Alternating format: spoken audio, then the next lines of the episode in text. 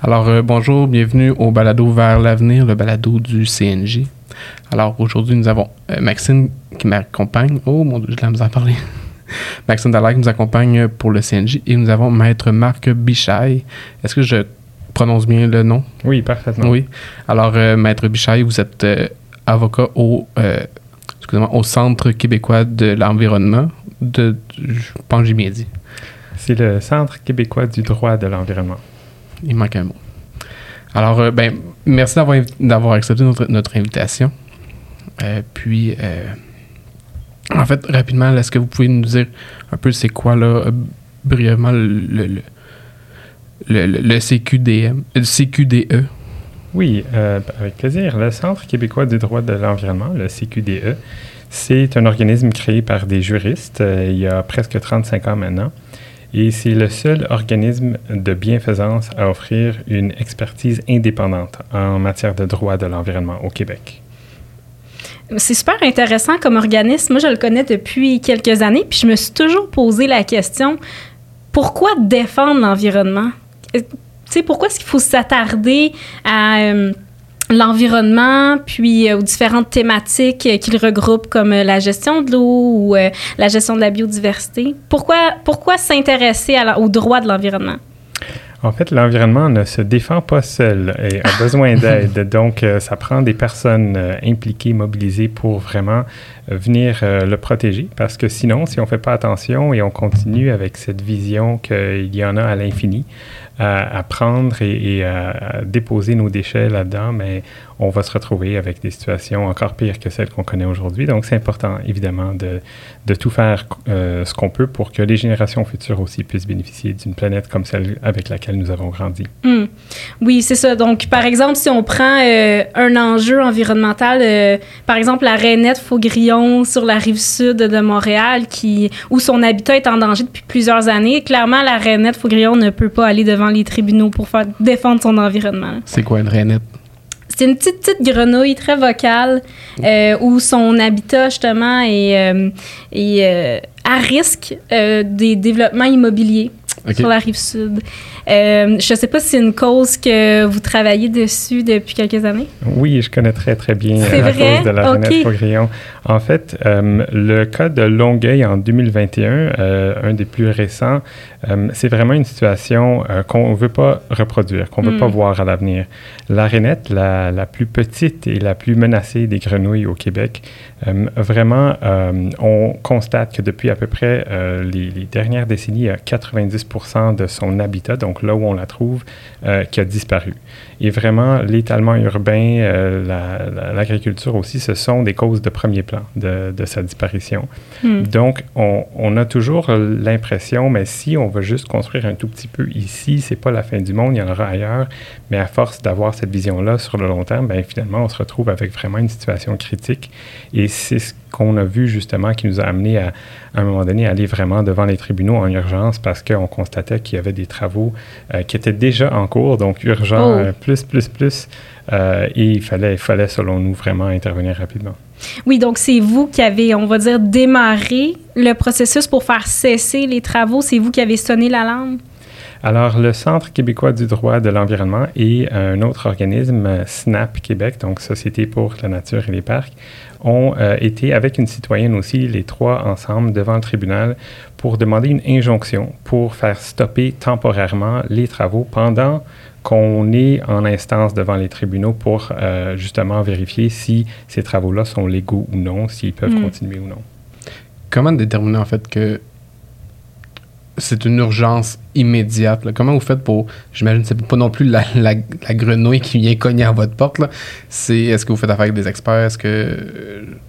comment en fait vous. C'est ça. Comment vous faites pour déterminer que c'est une urgence euh, d'agir immédiatement? La toute première chose qui nous avait alerté dans ce dossier-là à l'époque, c'était un article dans le journal.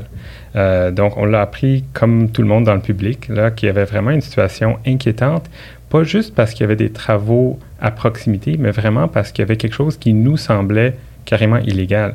Hmm. et ça, c'était pas clair, est-ce que c'était légal ou non. Pour nous, c'était illégal parce que c'était un endroit spécifiquement très sensible pour cette espèce-là. C'était dans ce qu'on appelle l'habitat essentiel d'une métapopulation. Donc là, il, fallait que moi, comme avocat, qui n'a pas vraiment de connaissances en biologie, que je me renseigne beaucoup rapidement sur euh, comment fonctionne cette, cette grenouille-là, son écologie, tout ça.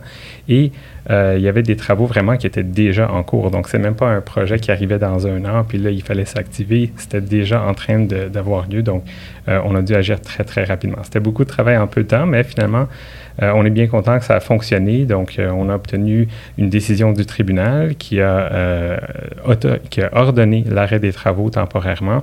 Ensuite, on a continué à faire des démarches pour qu'il y ait un décret qui soit adopté par le fédéral, qui est venu finalement rendre illégal clairement les travaux. Donc maintenant, on est vraiment plus en mode où à la fois la municipalité et la province et le fédéral sont en principe en train de travailler ensemble pour vraiment des solutions pour la à cet endroit-là. Donc, super bonne nouvelle pour euh, la petite grenouille de la rive sud. C'est ce qu'on espère. Donc, ce que j'en comprends, c'est que vous, vous, comptez beaucoup sur la collaboration de plusieurs professionnels pour faire cheminer vos dossiers. Donc, ça a commencé avec euh, les journalistes, un article dans la presse qui nous révèle une problématique environnementale. Après ça, des biologistes, des environnementalistes qui sont sur le terrain. J'imagine des organismes à but non lucratif aussi qui observent ça de près. Donc, si aujourd'hui vous supportez des causes, c'est grâce à plein de professionnels autour de vous? Tout à fait. En fait, c'est la force d'un réseau parce que seul, on n'y arrive pas. Et c'est autant vrai pour nous euh, qui faisons ce travail quotidiennement que pour les citoyens qui veulent euh, faire quelque chose, savent pas trop par où commencer. C'est vraiment de, s'organiser, de se parler, de trouver d'autres personnes dans d'autres milieux et de s'informer aussi. Et c'est là où nous aussi, le CQDE, on peut jouer un rôle pour euh, informer les gens. D'ailleurs, c'est vraiment un des, axes principaux de notre mission. Il y en a trois, je dirais. Donc, le premier, c'est faire respecter, comme on, comme on, comme on en parle maintenant, euh, les lois qui sont en vigueur, notamment par des recours devant les tribunaux. Mais c'est aussi euh, quand les lois ne sont pas assez fortes, vraiment quand ce premier mode d'action devant les tribunaux n'est pas suffisant, c'est de travailler pour que le cadre législatif et réglementaire lui-même soit modifié pour qu'il soit plus fort. Donc, euh, par exemple, on demande une meilleure protection pour les espèces menacées comme la rainette. On demande euh, aussi euh, que le public et que nous puissions participer aux décisions importantes de façon vraiment significative.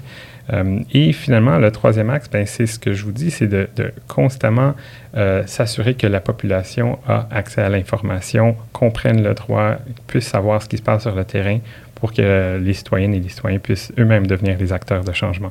Oui, puis souvent, c'est des causes qui sont complexes. Tu sais, pour la rainette, là, déjà, un, pour plusieurs personnes, ça dit rien, une rainette, mais après ça... Pour... Absolument pas. mais tu sais, après ça, pourquoi sauver une petite grenouille? Donc, de votre côté, moi, je suis une résidente de la Rive-Sud, donc j'ai suivi ça beaucoup dans les nouvelles. Euh, moi, ça m'a permis de bien comprendre pourquoi chaque espèce avait sa place dans l'environnement. Donc, si ça n'avait pas été fait de votre côté, euh, je sais pas si euh, les gens auraient, auraient bien compris pourquoi s'intéresser à cette cause-là. Donc, nécessairement, ça, ça fonctionne de votre côté. Là. Tout à fait. Et souvent, on, parle beaucoup, par exemple, dans les médias ou euh, dans un balado d'une espèce en particulier.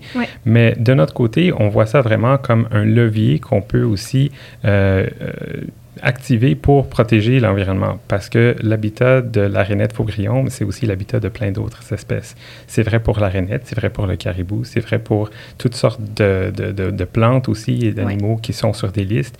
Mais oui, c'est intéressant, c'est important de protéger cette espèce-là, mais c'est aussi important de protéger les écosystèmes euh, sur lesquels euh, elle dépend. Est-ce que vous vous intéressez à d'autres sujets autres que la biodiversité? Est-ce que l'on a parlé de rainettes, de caribou, mais est-ce que vous êtes intéressé à d'autres thématiques environnementales? À peu près toutes. Ah oui? Quasiment. c'est grand l'environnement. Je veux dire, il y a plein de sous-thématiques, la gestion de l'eau, l'énergie, les matières résiduelles, ça fait des gros dossiers.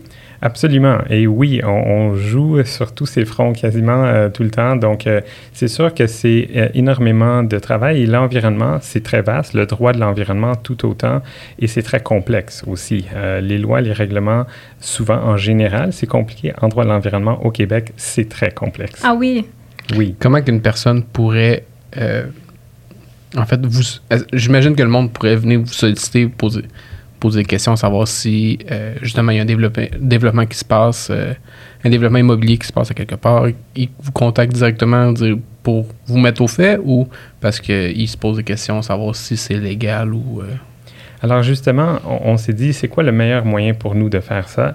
Et on a mis en place vraiment deux outils principaux. Un, c'est la ligne verte. Donc, n'importe qui, les citoyennes, les citoyens, les élus, euh, les fonctionnaires, les journalistes peuvent venir vers nous, nous poser des questions, surtout par courriel, peuvent nous appeler et euh, nous tentons de, répondre du mieux qu'on peut pour expliquer les lois, expliquer le droit. Et euh, ensuite, il y a aussi un autre outil qui s'appelle Obitaire. Donc ça, c'est sur notre site web, toute une section qui est une banque d'informations vulgarisées en droit de l'environnement. Donc, on peut aller apprendre sur comment fonctionnent les rouages des municipalités, si on veut utiliser ça pour protéger l'environnement ou encore les questions de biodiversité, plein de sujets sur les changements climatiques, etc., etc. Donc, on s'est dit, il y a des questions qui reviennent souvent à la ligne verte. Ça serait intéressant de pouvoir simplement euh, faire référence à, ces pages web là, pour que les citoyens aient accès à cet, outil directement. On parle beaucoup du citoyen, mais je pense que ce que j'en comprends, c'est que vous venez euh, aider, sensibiliser toutes sortes de parties prenantes. Là. Ça peut aussi être les municipalités, euh, les industries, commerces, institutions, dans une certaine mesure aussi. Donc là, vous visez très large dans votre niveau de vulgarisation, puis à qui vous donnez de, de l'information aussi. Tout à fait. Il n'y a personne qui, est exclu. On refuse personne. c'est clair. Et, je dirais que quand vous mentionnez les municipalités, pour nous, on voit vraiment le rôle de premier plan, autant pour les changements climatiques, la biodiversité, et juste en général, euh, quand les citoyens veulent s'impliquer, une citoyenne qui veut euh, justement protéger l'environnement ou d'autres causes euh, environnementales, sociales, euh, le, palier de gouvernement le plus proche des citoyens, c'est le palier municipal. C'est là où c'est le plus facile d'accéder à l'information en principe. C'est le plus facile d'aller euh, avoir son rôle à jouer, de, se faire entendre. Alors vraiment, on, recommande fortement à tout le monde de s'abonner à sa municipalité, au conseil municipal, euh, de, s'informer puis de participer au maximum. C'est vrai, je pense que les Québécois, on a quand même un bon réflexe aussi de faire appel à notre municipalité quand ça touche l'environnement. Euh, par exemple, ben, la gestion des matières résiduelles, on va appeler le 3.1, euh, les parcs, tout ça. Fait que c'est vrai que c'est, comme on pourrait dire, les intervenants de, de première ligne. Mais après ça, eux, est-ce qu'ils sont outillés aussi pour euh, répondre à des questions en environnement ou justement de vous avoir, ça peut les aider à aller chercher cette expertise-là, qui, qui ont peut-être pas nécessairement, du moins peut-être pour les plus petites municipalités qui ont moins de moyens? Exactement, c'est la nuance que j'allais apporter. C'est que plus une municipalité a un nombre de population important, généralement, ça vient avec les ressources, donc ça vient avec des employés, des, experts, etc. à l'interne. Souvent, une municipalité qui est peut-être plus petite, qui a peut-être moins de ressources, ben, peut-être qu'elle a l'expertise, peut-être qu'elle a moins, même si elle a la volonté, elle veut bien faire, elle n'a pas nécessairement toutes les connaissances. Donc, justement, des ressources comme le CQDE, je trouve, euh, a de plus en plus son utilité. Super.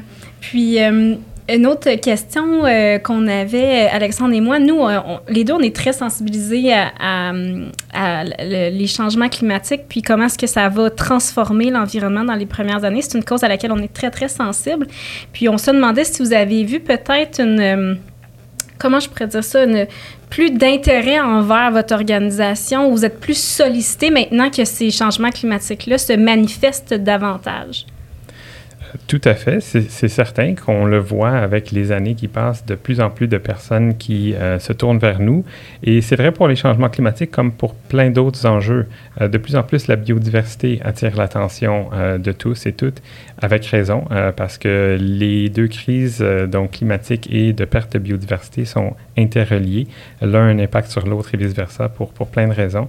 Alors oui, on, en voit de plus en plus et on sent, en tout cas je sens aussi que les citoyennes et les citoyens sont de plus en plus sophistiqués, ont une meilleure compréhension et euh, sont, sont, vraiment mobilisés de façon plus organisée, se parlent entre eux, entre elles, euh, et c'est vraiment ça qui fait toute la force. Croyez-vous que c'est en lien un peu avec, euh, en fait, l'accessibilité à l'information, entre autres en lien avec, l'Internet, là? Que le monde sont plus, sont plus au fait, sont plus, ils font plus de recherches en lien avec ça? L'information est peut-être un peu plus facilement disponible. Donc, je pense que cette démocratisation de l'information, c'est vraiment euh, un phénomène qui a permis justement euh, à monsieur, madame, tout le monde de jouer plus facilement son rôle.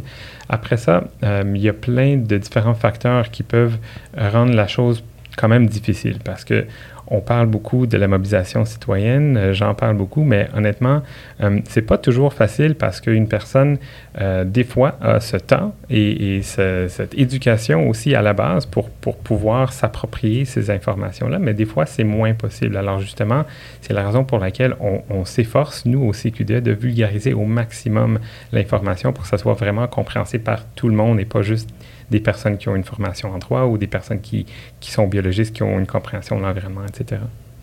Organisez-vous des, parfois des, des, conférences ou euh, de, de, votre fait où vous êtes principalement invité à venir faire des conférences euh, à, à un public? Là? Les deux, je dirais, les deux. On, est souvent invité, on dit souvent oui euh, à toutes sortes de, webinaires, conférences, présentations dans les cours d'université, un peu partout, euh, avec beaucoup de plaisir d'ailleurs. Et aussi, de temps en temps, on, a déjà organisé des tournées même de, conférences. D'ailleurs, euh, je pense à un rapport que nous avons produit sur l'éco-blanchiment climatique, donc cette oh, pratique. Ça doit être très intéressant. Euh, je pense que oui, en tout cas, c'est vraiment cette pratique qu'on appelle en anglais le greenwashing, où une entreprise va euh, parler des attributs environnementaux de ses produits ou services, de ses activités, et peut le faire de façon, des fois, qui peut s'avérer fausse ou trompeuse. Donc, c'est quelque chose sur lequel on s'est beaucoup intéressé. On a publié un rapport important avec l'auteur principal, Julien Beaulieu. Et euh, à la suite de ça, on, s'est dit, ben ça serait intéressant justement d'organiser un webinaire nous-mêmes pour que euh, ça soit compris, tout ça. Et il y en a un autre, je pense, qui est peut-être dans les cartons sur euh, des sujets qui pourraient intéresser les citoyens des municipalités ces temps-ci, qui est toute cette question de l'expropriation, un, sujet assez, assez délicat, qui est polarisant aussi un tout petit peu. Euh, donc, euh, on pense peut-être faire quelque chose là-dessus, euh, peut-être organiser quelque chose pour expliquer tout ça, probablement d'ici la fin de l'été ou l'automne. D'ailleurs, pour, pour l'éco-blanchiment, ça fait des années qu'on en parle. Moi, je me souviens quand j'étais à l'école secondaire, on nous avait parlé de ça. Peut-être que c'était pas le même terme qu'on utilisait à l'époque, mais j'ai l'impression que ce sont des pratiques qui existent depuis plusieurs années, puis qu'on, j'ai l'impression qu'on n'est peut-être pas en train de les faire cesser parfois. Qu'il y a toujours des compagnies qui vont utiliser ces moyens-là pour vendre leurs produits ou faire de la pub sur leurs produits. Comment ça se fait qu'on est des plusieurs années plus tard, puis encore aujourd'hui, ça reste une problématique? Où est-ce qu'on peut mettre nos actions pour faire cesser ces pratiques trompeuses-là? En fait, c'est vrai que c'est un phénomène qui est quand même assez euh, vieux parce que déjà dans les années 80, je pense que le mot greenwashing vient justement d'une personne qui a euh, remarqué que des hôtels euh, s'évertuaient à dire nous faisons une bonne chose pour l'environnement, aidez-nous à faire une bonne chose pour l'environnement en n'utilisant pas vos, serviettes de façon à ce qu'on doive les laver à chaque fois, mais en fait c'était pas nécessairement pour l'environnement, c'était peut-être plus pour économiser, en fait, pour les hôtels, parce que c'est des ressources, c'est de l'eau, etc. Donc, euh, on, voit que ces années-ci, ces jours-ci, plus le public est sensibilisé à l'environnement, plus les consommateurs, consommatrices veulent faire des choix responsables, plus il y a euh, une pression sur les entreprises de bien faire. Et donc, les entreprises euh, c'est pas toujours qu'elles sont de mauvaise foi, c'est qu'elles disent mais je veux répondre à ce besoin-là et elles prennent des engagements. Et très souvent, ces engagements-là sont faits de façon des fois un peu euh, un peu rapide, un peu en pensant au côté marketing sans nécessairement mm. penser à euh, la façon de faire qui est réellement profonde et sérieuse, parce que souvent, ça prend vraiment un, changement dans la culture de l'entreprise au complet, puis dans sa chaîne d'approvisionnement, c'est profond, c'est coûteux aussi. C'est pas toutes les entreprises qui sont capables de prendre des, engagements importants, et donc elles communiquent là-dessus. Évidemment, il y a de tout, il y a, du bon, il y a du moins bon. Et donc, euh, l'idée de, de, répondre à ce phénomène-là, c'est, selon nous, euh, de renforcer les lois. Euh, pour nous, c'est vraiment le réflexe parce qu'en ce moment, dans la loi, dans les règlements, il n'y a pas de définition de l'éco-blanchiment. Il n'y a personne qui peut vous dire telle ou telle chose, c'en est, c'en est pas légalement. Alors, ça serait intéressant d'en avoir une définition pour que tout le monde sache de quoi on parle, pour que les entreprises sachent. Vous pouvez, sur l'éco-blanchiment, alors, ce que je comprends, c'est comme c'est pas euh, décrit dans la loi, vous ne pouvez pas aller en, faire une injonction ou quel, quelconque procédure judiciaire. Ben, on peut s'essayer, mais il y a quand même un flou, il y a un risque parce qu'il n'y a, pas de, a pas de loi ou règlement qui vient le définir, donc il n'y a pas de décision de tribunaux qui viennent dire ça c'est de l'éco-blanchiment. Il y a des décisions qui vont peut-être dire ça c'était faux ou trompeur comme information. Mais euh, on n'a pas de ligne claire. Donc, pour les entreprises aussi, c'est déstabilisant. Elles-mêmes voudraient savoir où est-ce que je peux aller, qu'est-ce qui va être sanctionné, qu'est-ce qui va être permis. Donc, pour nous, c'est euh, win-win, comme on dit en bon français. C'est gagnant-gagnant parce que et euh, les citoyens, les citoyennes qui veulent faire des choix responsables et les entreprises veulent savoir où se placer. Mais j'ai l'impression que parfois les entreprises sont pas nécessairement malicieuses, sont peut-être juste seulement mal informées. Puis vous, vous me corrigerez là-dessus, mais tu sais, des fois, il y en a qui vont dire ben moi, j'ai fait confiance à mon fournisseur. Mon fournisseur m'a assuré hmm. que, que cette brosse à dents-là était écologique. Bon, je donne un, exemple. Donc, e, e, est-ce qu'il y a aussi il y a des gens qui font de l'éco-blanchiment, on va dire aveuglément, sans savoir que ça n'en est réellement? C'est possible de le faire de bonne foi, tout à fait. Euh, et euh, notre rôle à nous, le CQDE, c'est pas non plus pour taper sur les têtes euh, des entreprises, c'est vraiment pour faire en sorte que tout le monde puisse jouer sur un pied d'égalité, pour que les entreprises qui s'investissent énormément, qui font tellement d'efforts pour pouvoir dire je fais telle chose, bien, que sa voisine ne puisse pas venir dire la même chose, mais sans faire tous ces efforts-là. donc, pour finalement qu'il y ait un peu plus d'équité entre elles. Puis je vois un lien avec le, sujet qu'on a parlé précédemment qui est l'importance d'utiliser euh, la sensibilisation, l'éducation puis l'information. Ça revient à ça. Tantôt, on en parlait pour la cause pour la biodiversité, mais là, je le vois ici pour l'éco-blanchiment, tu sais, pour créer des consommateurs peut-être plus avertis, mais il faut les informer. Euh, personnellement, je suis abonnée au magazine Protégez-vous qui, justement, récemment a fait un dossier sur le bambou c'est quoi les vertus écologiques du bambou? Est-ce que c'est vraiment écologique dans tous les cas? Bon, ça parlait un peu d'éco-blanchiment, puis j'avais trouvé ça super intéressant. Puis là, j'ai vu justement un effort de moi m'informer comme, comme consommatrice pour justement faire des meilleurs choix. Mais j'ai trouvé ça essentiel. Mais en même temps, c'est pas tout le monde qui est abonné à ce magazine-là qui va le voir passer. Mais êtes-vous d'accord avec moi que justement, le, faire des activités de sensibilisation va nous permettre de mieux protéger l'environnement? Alors, pour l'éco-blanchiment spécifiquement, c'est clair pour nous que euh, les consommatrices consommateurs ont besoin d'une information qui soit vraie, qui soit juste. Donc ça, c'est certainement un, motif de nos travaux là-dessus. Mais plus généralement, il faut faire attention aussi parce que euh, des industries ont, ont réussi euh, très habilement à nous faire porter le fardeau de la transition en disant vos choix de consommation, vous êtes responsable. C'est vrai, un, tout petit peu en partie, mais il y a des études qui, sortent euh, justement récemment qui démontrent que même si tout le monde était, entre guillemets, parfait du côté écologique, on arriverait peut-être à peu près à 20 de ce qu'on a besoin de faire. Parce que le seul fait d'être né ou de vivre au Québec, euh, déjà, on, dépasse de loin euh, ce que la planète est capable d'absorber comme, euh, comme façon de, faire. Donc, vraiment, on a besoin de se tourner vers ces questions de, de s'organiser, s'informer pour la mobilisation, pour se tourner justement vers les paliers de gouvernement, que ce soit municipal ou autre, pour que ça soit plus structurel et pas juste des choix de consommation. Fait que quand on dit chaque petit geste compte, est-ce que c'est de la poudre aux yeux ou c'est vrai? Alors, chaque petit geste compte, c'est sûr, mais les petits gestes, s'il fallait faire un choix entre euh, passer une heure euh, à l'épicerie pour trouver est-ce que euh, ce produit-là est mieux pour le climat ou les pesticides aussi ou ça. C'est très complexe, c'est un fardeau lourd sur les citoyens.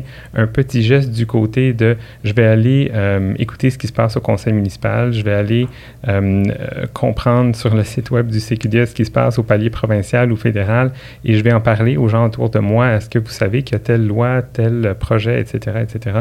Je pense que ces petits gestes-là, même si à première vue, ils semblent intimidants, plus on le fait, plus on réalise que non seulement c'est possible, c'est même des fois facile et c'est agréable, c'est motivant. Mais je ne sais pas si vous avez fini votre ligne de pensée, mais euh, je retourne un peu sur la, transmission de l'information. Euh, comme je vous ai on, s'est parlé un peu plus tôt, hors, euh, hors enregistrement. Je travaille au ministère de la Justice, puis vous avez pas un peu peur que, un, un, rapport, ça se contredit. Hein? Je, le vois régulièrement au travail. Là. Il peut y avoir un rapport qui est faite par le, le, excusez-moi, le, CQDE et un autre, une entreprise qui décide de faire un autre rapport, mais qui contredire ce que, ce que vous vous dites. Euh, comment, comment citoyen pourrait venir euh, s'assurer quel rapport est le vrai, lequel est le bon? C'est parce que même au travail, moi, j'ai, regardé les deux rapports, puis des fois, je suis comme, OK, mais je comprends lui, je comprends lui, alors je suis indécis entre les deux. Je, lève mon chapeau à ceux qui décident au final, mais quand même, des fois, c'est comme, les deux ont pratiquement raison. Alors, comment qu'on peut faire pour euh, différencier les deux? Oui, c'est une bonne question. Et il n'y a pas vraiment nécessairement une réponse facile à celle-là, mais je dirais que euh, à partir du moment où on comprend ce qu'on cherche, on comprend comment euh, un décideur comme un juge ou une juge va devoir prendre sa décision, sur quoi ces personnes-là doivent se baser pour rendre leur décision. On, est plus capable, on est, davantage capable d'aller avec un œil différent, chercher qu'est-ce, qui est dans ce rapport-là qui est important, qui est utile pour moi. Alors, quand on compare par exemple deux documents, ils ne sont pas nécessairement toujours en train de parler d'exactement la même chose. Donc, il y a peut-être des nuances qu'on peut faire de ce côté-là. Euh, ça, c'est un aspect. L'autre aspect, c'est que ça prend nécessairement des experts. À partir du moment où on parle de quelque chose de scientifique, c'est clair que, par exemple, moi, j'ai beau être avocat puis comprendre les lois, c'est sûr que je ne peux pas m'y retrouver en matière mhm. de, de RENET ou de, de, climat ou d'énergie ou toutes sortes de choses. Donc, on a besoin, nous aussi, d'experts et on doit se fier sur eux. Donc, c'est de trouver les bons experts, de s'assurer qu'ils soient indépendants, euh, qu'ils soient compétents dans leur domaine. Et après ça, euh, il y a aussi un certain lâcher-prise. On peut chacun, chacune faire seulement ce qu'on est capable de faire. Il faut se pardonner aussi de ne pas être parfait. Je, vais me coucher euh, plus euh, détendu ce soir en sachant ça. Merci beaucoup.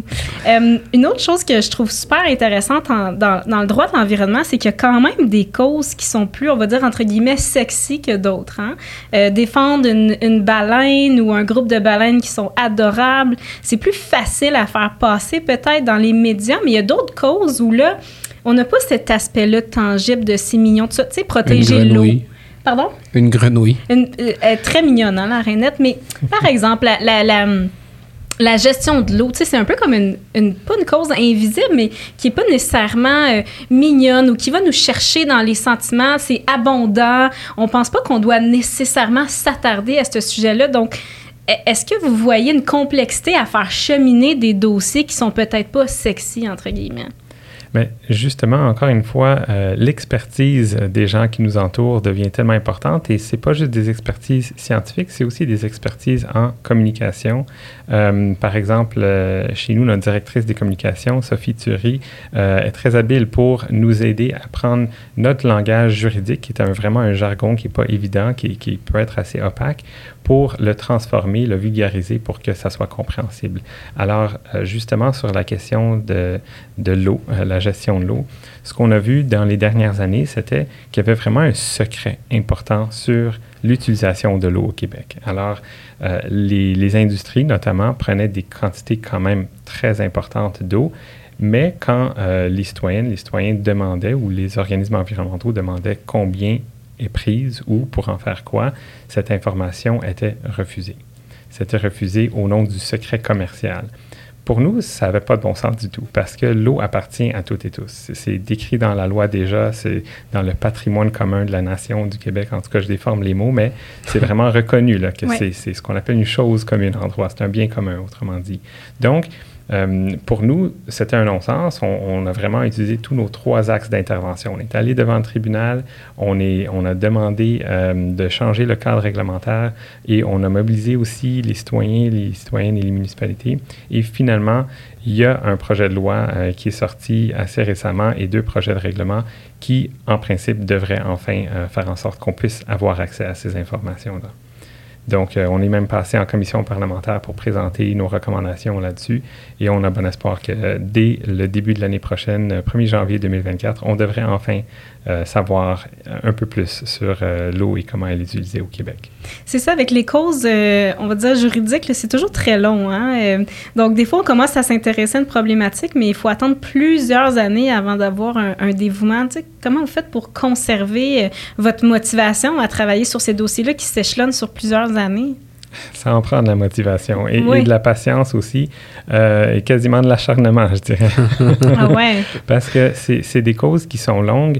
Euh, c'est pour des citoyennes, des citoyens, ça peut être même euh, essoufflant. C'est un réel phénomène qu'on voit, l'essoufflement des, des, des bénévoles. Euh, mais aussi euh, du côté des organismes comme le nôtre, ça veut dire vraiment un engagement, un engagement sur le long terme. Ça veut dire qu'on ne va pas juste faire une action à un moment donné, mais on va, on va se donner une orientation euh, sur un paquet de sujets et on va dire c'est vers là qu'on s'en va et c'est de, de, continuer à travailler. Quand même, le CQD existe depuis presque 35 ans. on l'a pas réglé, la question climatique. c'est sûr qu'on est au Québec aussi, il faut, faut, garder les choses en perspective, mais on, on, continue à travailler euh, en réseau aussi avec d'autres organismes pour, euh, euh, pour éventuellement avoir des gains ici et là qui, on veut, pérennes. Qu'est-ce alors, vous avez fait votre barreau, vous avez, fait vos études en droit et ainsi de suite, par la suite le barreau. Qu'est-ce qui a fait en sorte que vous avez eu, on va dire, le déclic là, pour aller justement au, CQDE? Je vais finir par m'en souvenir. Qu'est-ce qui, a fait en sorte que vous vous êtes dit, je vais aller là, c'est décidé? Alors, euh, j'ai eu un début de carrière un peu plus traditionnel, entre guillemets. Euh, donc, euh, j'ai fait un peu de droit de la famille, j'ai fait du droit civil commercial, j'ai travaillé pour un ordre professionnel aussi, un, milieu un tout petit peu plus conservateur, si je peux me permettre de le dire ainsi. Mais finalement, pour être heureux. J'ai constaté que ça me prenait quelque chose qui rejoignait mes valeurs. Pour moi, c'était euh, c'était l'environnement, mes valeurs. C'était clair. Euh, à part, euh, à part l'environnement, il n'y a pas vraiment beaucoup d'autres choses qui m'animent autant. Alors, quand j'ai vu cette opportunité de travailler au CQDE pour protéger l'environnement, pour utiliser le droit pour protéger l'environnement, c'était comme tomber du ciel, c'était, c'était un rêve pour moi et même maintenant, après, après euh, plusieurs années, je suis toujours en ligne de miel, j'adore mon travail, je m'amuse au travail, alors euh, c'est vraiment, euh, c'était un no-brainer en bon français pour moi. Mais ça en dit long euh, sur euh, l'importance qu'ont vos valeurs justement dans votre cadre professionnel. Puis j'imagine que vos autres collègues, avocats et autres qui gravitent autour de vous, sont des gens justement qui placent l'environnement au centre de leurs valeurs parce que je veux dire, des opportunités en droit, il y en a partout. Hein? À fort salaire aussi, euh, un peu partout. Euh, des fois, il faut piler sur nos valeurs aussi pour avoir accès à, peut-être ces opportunités-là, mais dans le cadre du CQDA, c'est très noble, en fait, de, travailler là, puis de se donner corps et âme sur plusieurs années, comme on vient de, le comprendre, euh, pour une cause qui vous tient à cœur. Bien, en tout cas, je peux parler pour moi quand je dis que je me considère chanceux d'avoir le travail que j'ai. À un moment donné, dans la vie, euh, il y a une priorisation qui peut être faite entre euh, les différentes valeurs et euh, aller travailler dans un endroit où il y a beaucoup peut-être de prestige ou de conditions intéressantes, ça peut nous mener jusqu'à un certain point, mais après, en tout cas pour moi, il y a, un plafond que j'ai constaté euh, en termes de, bonheur, en termes de contentement dans ma vie. Donc, euh, pour moi, c'était évident qu'il fallait que je, fasse quelque chose qui était plus au diapason. Euh, et je pense que c'est le cas aussi pour beaucoup d'autres personnes que je vois autour de moi. En droit de l'environnement, il y en a des opportunités, il y en a pas mal, mais il n'y en a pas tant pour la stricte protection de l'environnement. Alors, euh, quand je dis que je me considère chanceux, c'est parce que justement, j'ai un des seuls quelques postes, je pense, au Québec où on est capable de faire à la fois la protection de l'environnement, euh, strictement parlant, et le droit en même temps. Vos bureaux, vous, sont, euh, sont à Montréal. Ou vous n'avez ailleurs aussi, je ne sais pas, mais est-ce qu'il y a un organisme semblable, comme moi, par exemple, je suis à Québec, est-ce qu'il y a un organisme semblable à la vôtre situé à Québec où le monde fait. À travers la province, communique avec vous, puis vous vous déplacez? Alors, oui, nos bureaux sont, situés à Montréal, mais euh, pour nous, c'est très, très important d'avoir vraiment euh, nos antennes un peu partout dans la province parce qu'on dessert l'ensemble de la province, donc tout le territoire.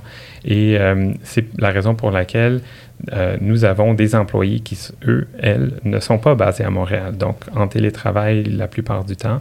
et c'est pas, c'est pas nous ne voyons pas ça comme une contrainte qu'il faut composer avec. Au contraire, nous voyons ça comme une force pour s'assurer que nous soyons connectés euh, aux gens partout sur le territoire. On a eu un employé qui était basé en Abitibi-Témiscamingue. Nous avons en ce moment un employé qui est euh, situé près de Mont-Laurier, une autre euh, dans la région de Sherbrooke.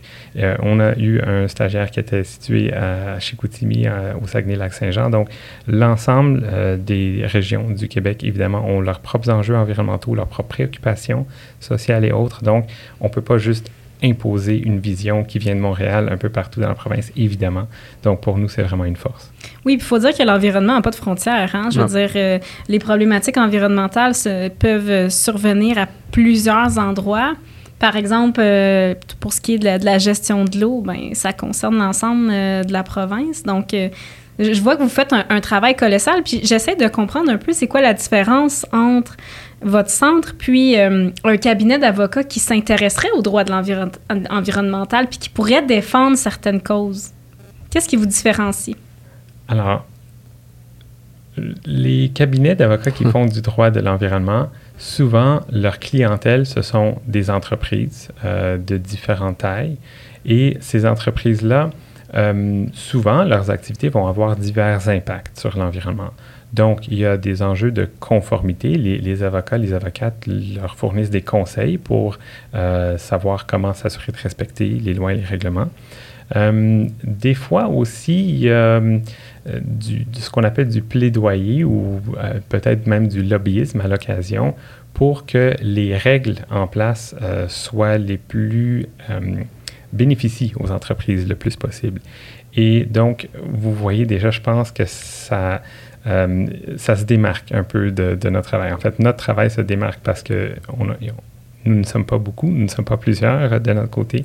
Euh, J'aime pas trop parler de côté, mais c'est clair que euh, en droit de l'environnement, il y a beaucoup de types de travail, mais le CQD, je dirais, est assez unique au Québec. Oui, c'est ça, parce que évidemment, avec les, les, cabinets d'avocats, il y a un client au bout. On dirait que comment je vois votre travail, c'est que votre client, c'est l'environnement. Tout à fait. C'est euh, c'est un peu euh, kitten, mais c'est la planétaire, mon, mon background, là, mon, mon, fond d'écran sur, euh, sur mon ordinateur, parce que ça, ça me rappelle tous les jours que oui, je travaille avec des gens, mais je travaille pour l'environnement. C'est comme ça que je le vois. Oui, c'est comme ça que vous vous différenciez. Est-ce que euh, est-ce qu'une entreprise pourrait vous contacter pour parce que vous êtes quand même ben vous êtes avocat là, oui, mais est-ce que comment je, attendez, je cherche à formuler ma phrase. Est-ce qu'une entreprise pourrait vous contacter pour que vous les représentiez? Ou non, c'est pas ça, ça peut pas arriver parce que justement votre lien, votre, on va dire votre lien fort, c'est l'environnement.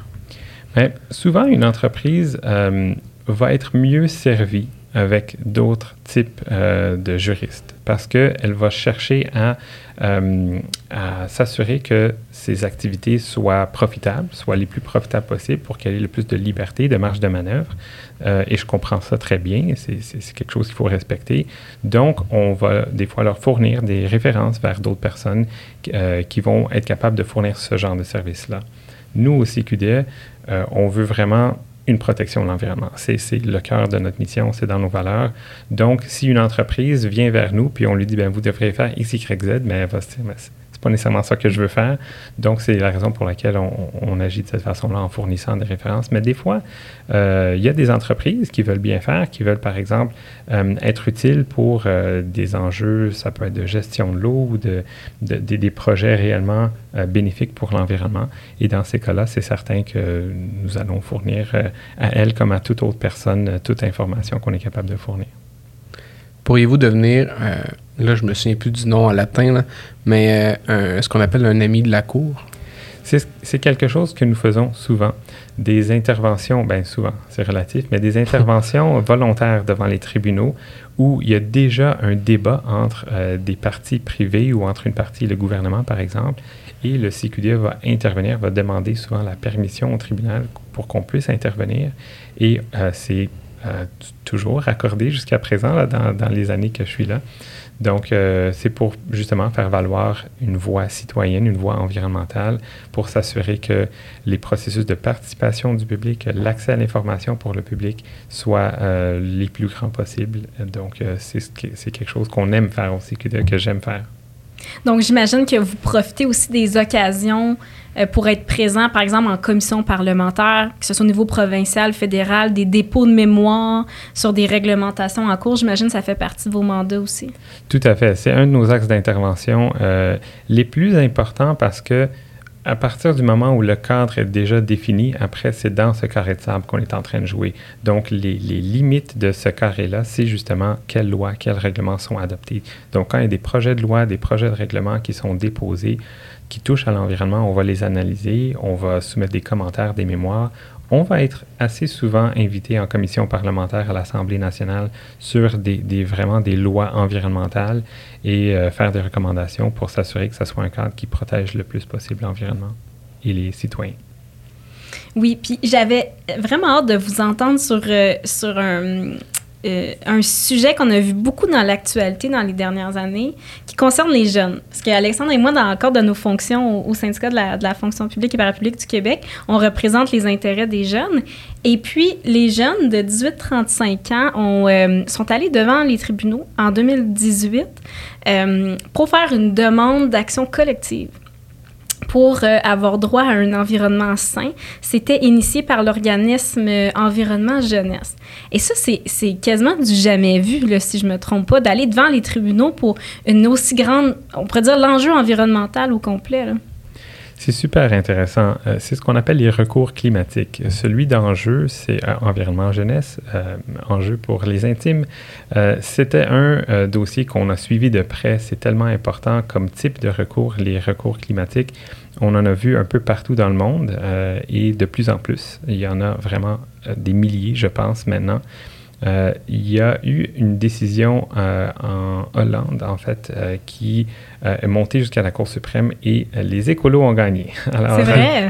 yes! C'est ce qui a fait en sorte que dans beaucoup d'autres juridictions aux États-Unis, au Canada et ailleurs, on s'est inspiré de ça pour justement tenter de, de, reproduire le même phénomène pour que le tribunal force l'État à prendre des actions concrètes pour l'action climatique, en fait, et euh, même si le recours d'enjeu, c'était pas la victoire qui était souhaitée à 100%, il y avait quand même des éléments très intéressants dans la décision qui venaient dire oui, c'est le genre de dossier dont les tribunaux peuvent se saisir. Oui, on pourrait rendre des décisions euh, sur justement les questions de droits fondamentaux parce que c'est ce qui était plaidé dans ce dossier-là. C'était que l'inaction climatique de l'État porte atteinte aux droits fondamentaux, droit à la vie, droit à la sécurité, etc., euh, d'un groupe de personnes. Ça peut être, par exemple, justement les jeunes de 18 à 35 ans, ça peut être d'autres groupes, ça peut être les aînés, ça peut être euh, des groupes autochtones aussi, évidemment.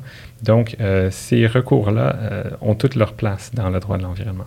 Oui, puis c'était vraiment un cri du cœur de la part des jeunes, c'est que un moment donné, on essaie par, je, crois, on essaie par tous les moyens d'avoir un, impact sur l'environnement, mais on se sent impuissant quand euh, les gouvernements qui sont élus euh, euh, font pas tout en leur pouvoir pour le protéger. Nous, d'un côté personnel ou professionnel, on va le faire. Donc, j'ai l'impression que c'était vraiment un, cri du cœur des jeunes de, saisir les tribunaux pour parler de cette question-là. Et c'est un cri du cœur qui, qui, est tellement difficile à porter et, qui est tellement, qui doit être tellement structuré et articulé pour euh, se rendre jusque devant le tribunal et plaider une cause comme celle-là, c'est vraiment une tâche qui n'est pas mince. Euh, c'est énormément, énormément de travail. Donc, euh, chapeau euh, aux avocates, aux avocats qui, qui, plaident ce genre de recours-là, que ce soit le bureau qui représentait en jeu ou d'autres bureaux au Canada, aux États-Unis, partout dans le monde qui font ça. C'est vraiment un travail qui n'est pas simple, qui est souvent rémunéré très différemment de d'autres travaux d'avocats. Donc, c'est vraiment très honorable, je trouve. Comment une personne, un citoyen, peut euh, vous aider dans vos démarches? Euh, on peut devenir membre du CQD, on peut faire des dons au CQD, on peut euh, se porter bénévole, on peut simplement venir nous, nous, voir dans nos activités, nos 5 à 7, etc. c'est vraiment très, très précieux toute l'aide qu'on reçoit à chaque année de l'ensemble des, des, membres, des donateurs, des personnes qui travaillent avec nous. On a aussi un comité juridique pour les personnes qui ont vraiment une formation en droit qui voudraient s'impliquer. Euh, donc, euh, c'est très, très euh, central à ce qu'on fait, ce réseau de personnes qui nous aident. Est-ce que vous prenez aussi des stagiaires ou des jeunes avocats sous votre aile, justement, pour les, les aider à cheminer dans leur carrière au niveau du droit de l'environnement? Oui, euh, c'est même euh, une partie essentielle de notre mission, c'est la relève, c'est former la relève. Donc, à chaque session, nous avons la clinique juridique qui, en fait, ce sont des stagiaires universitaires qui viennent à peu près un jour par semaine. Je dis viennent, mais des fois c'est à nos bureaux, des fois c'est à distance selon le cas. Et euh, on s'assure que ce soit des, mandats, des dossiers intéressants pour ces personnes-là. C'est encadré euh, de façon structurée. Et nous avons aussi euh, les stages du barreau. Donc, c'est les stages de formation professionnelle pour devenir avocate, avocat ou notaire. Donc, euh, nous pouvons aussi euh, accueillir et nous accueillons à peu près une ou deux personnes par année pour le stage. Donc, euh, c'est vraiment comme ça que nous voyons la formation, la relève en droit de l'environnement pour que l'avenir soit plein de juristes qui sont sensibilisés et bien renseignés sur ces questions environnementales. je reviens sur ce que vous avez dit tantôt concernant les, les, 5 à 7. J'aime beaucoup les 5 à 7, mais je voulais savoir en fait, c'est comme vos 5 à 7, est-ce qu'ils se font principalement à Montréal ou en fait, parce que, en fait, le, SFPQ, c'est à la travers la province du Québec. Alors, nous avons autant du monde à Matane, à l'île de Madeleine, Chibougamau et ainsi de suite. Alors, euh, est-ce que euh, ce genre d'activité-là, euh, on va dire, pour le réseautage, est fait ailleurs qu'à Montréal ou c'est vraiment comme principalement ici? Alors, pour se déplacer carrément euh, dans les régions, à part nos employés qui y sont déjà, euh, ça nous arrive aussi de faire des tournées. Donc, il y en avait une en 2018, si je me souviens bien, où il y avait un livre publié par Jean Barry, un, avocat maintenant retraité, euh, qui concerne le droit citoyen, donc comment les citoyens peuvent comprendre et utiliser le droit pour protéger l'environnement. Euh, et depuis, euh, on a eu aussi en 2019 une tournée en Abitibi et au Saguenay pour parler du, euh, du projet controversé gazoduc GNL Québec. Euh, et on en aura peut-être une autre euh, qui s'en vient cette année déjà. Donc, euh, c'est comme ça, peut-être moins avec des 5 à 7, un peu plus avec des, formations, des conférences, qu'on se déplace, qu'on sera en région pour être vraiment en contact avec un peu tout le monde. En terminant, c'est quoi le meilleur moyen de suivre vos dossiers ou même d'y contribuer d'une certaine façon? C'est sûr qu'en s'abonnant à notre infolettre, vous avez vraiment l'essentiel de ce sur quoi nous travaillons, les avancées, les, les, défis. Donc, euh, s'abonner à notre infolette, c'est assez facile. C'est fait. Super. Euh, sinon, euh, on peut aussi nous suivre sur nos réseaux sociaux. Alors, c'est clair qu'on est assez actif, surtout depuis qu'on a des personnes dans, dans, les postes de communication. Ce n'était pas toujours le cas. Maintenant, c'est vraiment très actif. Donc, suivez-nous. Super. Merci beaucoup pour votre temps, Maître Bichet. C'était super intéressant. Puis, euh, on vous suit euh, sur les réseaux sociaux à travers votre infolette aussi. Merci. merci à vous. C'était un plaisir. Merci. Merci d'être venu.